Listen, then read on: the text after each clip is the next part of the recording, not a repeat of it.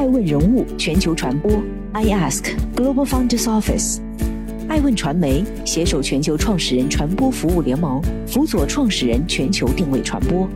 欢迎您每天聆听爱问人物。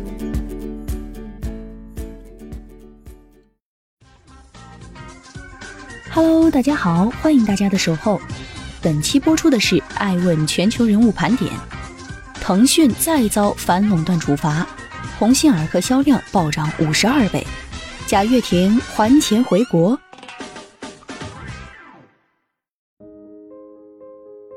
欢迎继续聆听《守候爱问人物全球传播》，正在播出的是《爱问全球人物盘点》。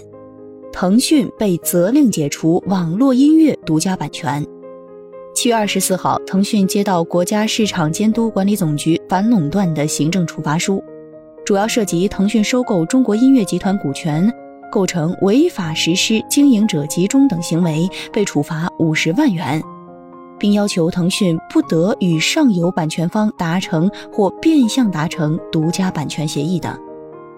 对此，腾讯方面作出回应称，将压实责任，与腾讯音乐等关联公司在规定时限内制定整改措施方案，按照处罚决定要求，全面不折不扣地完成。确保整改到位。在二零一八年年底上市的腾讯音乐股价在二零二一年三月二十三号触及三十二点二四八美元每股历史高点。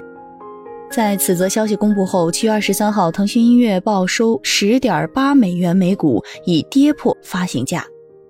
艾文荣认为，此番禁令一出，可以说是几家欢喜几家愁。对于腾讯而言，在用户付费、会员增长方面必然要遭受不小冲击，但对网易云、酷狗、酷我等同类竞品来说，会是一大利好，更有机会触达上游版权资源。此外，还有助于保护消费者的选择权，进而促进网络音乐产业的健康发展。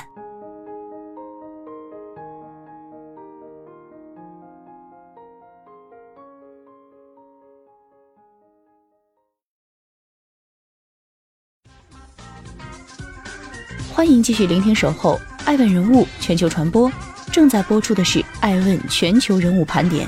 鸿星尔克销量暴涨五十二倍。不要废话，直接上链接。都要倒闭了，还捐赠那么多，今天必须让鸿星尔克厂里的缝纫机踩冒烟。一夜之间，鸿星尔克的直播间获得了堪比东京奥运会开幕式场馆的关注度。起因是这家濒临倒闭的品牌在河南受灾之际低调捐款五千万元。鸿星尔克低调捐出五千万元物资，但并未高调宣传，众多网友大呼心疼。据悉，二零二零年鸿星尔克营收达二十八点四三亿元。鸿星尔克一季度报表中也显示，公司净利润呈负增长，亏损二点二亿元。网友们也是说到做到。观看直播间的购物车，多款商品显示已抢光。不过更感人的还在后面。直播当晚，鸿星尔克集团总裁吴荣照骑着共享单车深夜来到直播间，向广大消费者们表达感谢，并呼吁大家理性消费。相比安踏、李宁、特步国际等品牌，鸿星尔克起步较晚，二零零零年才正式创立。由吴汉杰和两个儿子吴荣光、吴荣照共同创办。艾文人物认为，无心插柳柳成荫，鸿星尔克的低调慈善收获了网友们衷心赞赏。鸿星尔克这样的良心民族品牌确实值得我们点赞。但更重要的是，企业还需回归到经营轨道上来，深刻思考掉队的原因，产品设计、经营战略、企业定位是否准确。借着此次机遇，把网红变长红。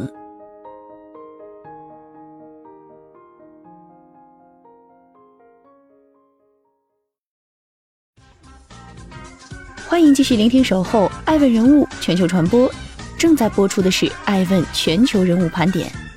FF 上市，贾跃亭要还钱回国了吗？当地时间七月二十二号。法拉第未来正式登陆纳斯达克，改名法拉第未来智能电子。FFIE 发行价十三点七八美元，上市当日的美股盘前交易时段，FFIE 涨超百分之四十四，报十九点六美元。开盘后报十六点八美元，上涨百分之二十二。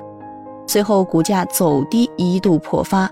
截至收盘，FFIE 报十三点九八美元，涨幅仅百分之一点四五，总市值四十五点一一亿美元，约合人民币近三百亿美元。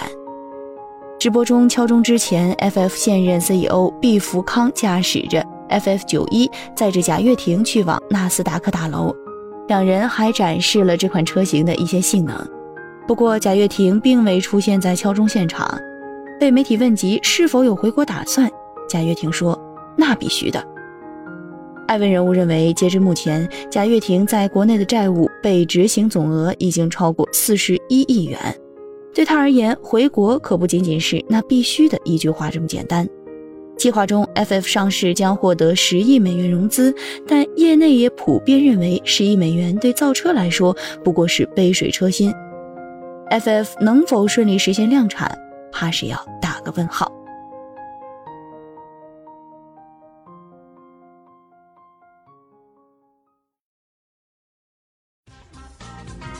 欢迎继续聆听《守候爱问人物全球传播》，正在播出的是《爱问全球人物盘点》。汇源果汁破产重组。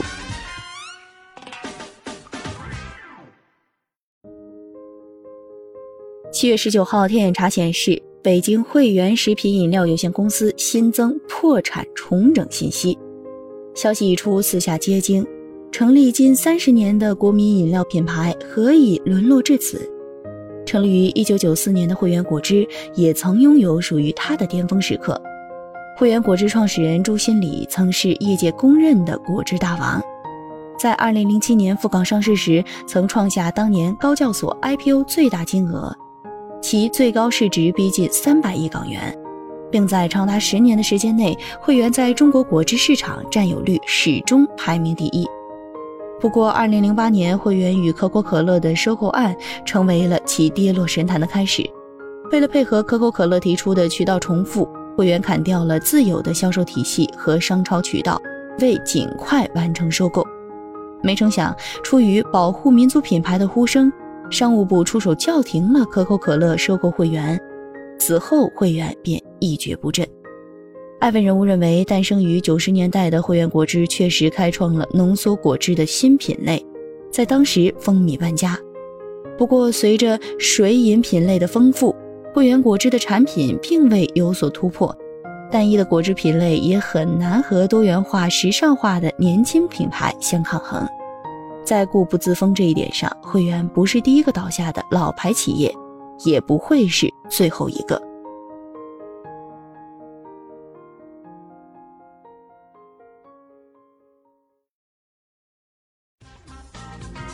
欢迎继续聆听《守候爱问人物全球传播》。正在播出的是《爱问全球人物盘点》，贝索斯成功着陆。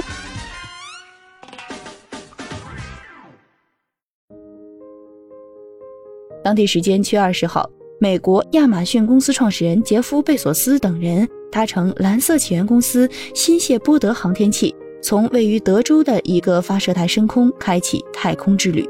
如今已顺利着陆，蓝色起源首次载人太空之旅取得成功。有媒体报道称，贝索斯此次太空之旅的另外三名乘客，包括他的弟弟马克、八十二岁的美国前女飞行员沃利芬克和十八岁的荷兰男子奥利弗德门。有消息称，新谢波德航天器整个飞行过程约十一分钟。艾文人物认为，贝索斯此次亲自太空飞行之旅可谓赚足了眼球，风头上暂时超过 SpaceX。一方面顺利着陆，说明了亚马逊在太空旅行方面的技术与能力得到验证，但另一方面也应看到，太空旅行商业化还需要有更广泛的受众群体。小圈子的成功带来的只有片刻兴奋，盈利目标任重道远。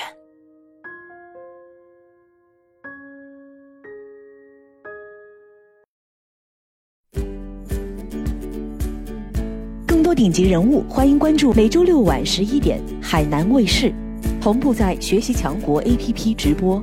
更多完整内容，欢迎关注爱问官网 iask-media.com。更多精彩内容，也可以搜索“爱问人物”抖音号 “I Ask Leaders”，爱问人物全球传播，I Ask Global Founders Office。